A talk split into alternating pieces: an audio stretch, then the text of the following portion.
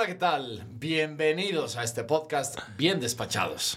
Hola Álvaro, qué gusto tenerte aquí otra vez. Igualmente, martes de la tercera semana de Cuaresma. Recorriendo nuestro Via Crucis por toda la colonia.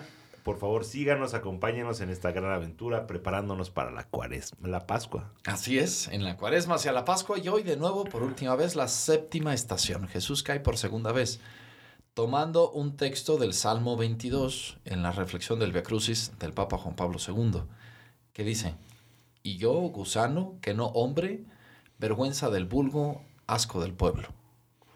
Palabras fuertísimas del Salmo en la que podemos reflexionar y poner frente a Dios nuestra propia naturaleza caída, nuestra propia naturaleza que necesita. Cristo cae en este calvario, necesita la ayuda del sireneo, necesita que la Verónica le enjugue el rostro, necesita el apoyo de todos nosotros a lo largo de todo este momento.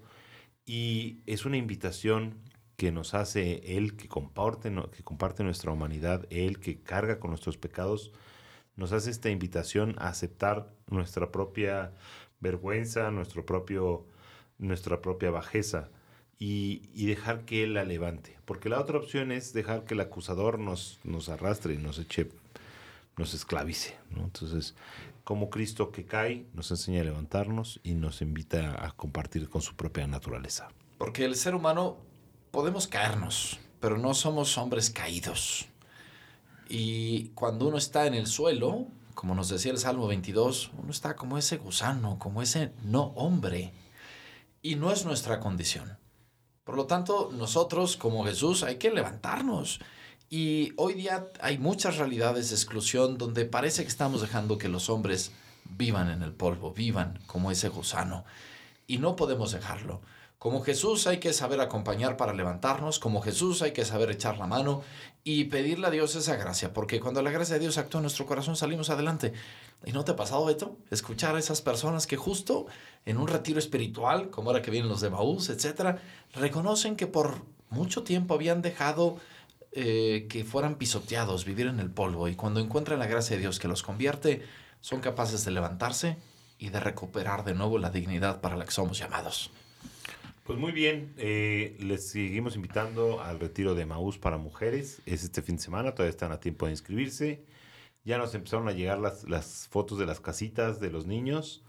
Los queremos invitar a que decoren, a, sigan haciendo. ¿Y qué tal van esas fotos, Beto? ¿Están buenas? ¿Se va a poner bueno el concurso? Hay, hay un jurado secreto, en el cual yo no tengo nada que ver porque ya una vez fui jurado un concurso, es horrible. Pero bueno, entonces eh, los premios y, el concurso lo estamos viendo. Y le queremos mandar un atento saludo a un punto central de nuestra parroquia, a la farmacia del ahorro de Matías Romero y a todas las farmacias del ahorro de la ciudad. y, de la, y de la colonia, porque en la colonia tenemos muchas farmacias del ahorro de varios tipos, ¿no? Ah, similares, hay de todo, ¿no? farmacias todavía de las antiguas. Un saludo a todos los farmacéuticos que ahí andan y nos alivian de 20 mil maneras y nos ayudan. Que en este camino de preparación para la Pascua, nos sigamos adelantando en, la preparación y en el, en el, vivir. Así es. Pues mil gracias por escucharnos. Continuemos este camino, como bien nos dice el Padre Beto, y sigamos a Jesús para profundizar y acoger su misterio de salvación. Y que Dios Padre, Hijo y Espíritu Santo los acompañe en este día.